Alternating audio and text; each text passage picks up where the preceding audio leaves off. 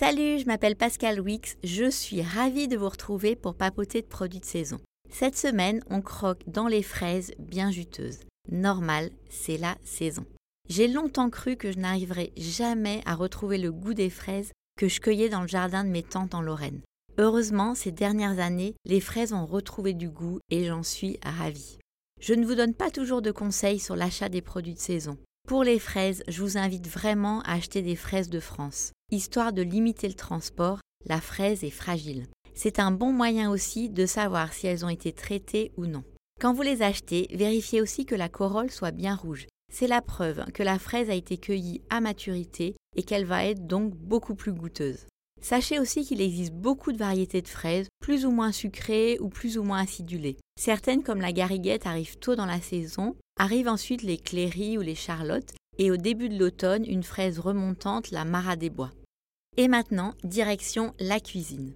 J'avoue que j'aime bien manger les fraises telles quelles, mais j'ai quand même une astuce toute bête à vous donner. Lavez vos fraises, équeutez-les, puis coupez-les en deux. Mettez-les dans un bol et ajoutez un voile de sucre. Grâce au phénomène d'osmose, les fraises vont rendre du jus, c'est délicieux. On ajoute une crème fraîche épaisse ou de la glace à la vanille. C'est tout simple, mais qu'est-ce que c'est bon Une autre recette que j'aime beaucoup, c'est le carpaccio de fraises. Lavez puis équeutez vos fraises, coupez-les en tranches et disposez-les joliment sur des petites assiettes. Ajoutez ensuite un filet de crème de balsamique et un tour d'un très bon moulin à poivre. C'est magique. Si, si, vous pouvez me croire.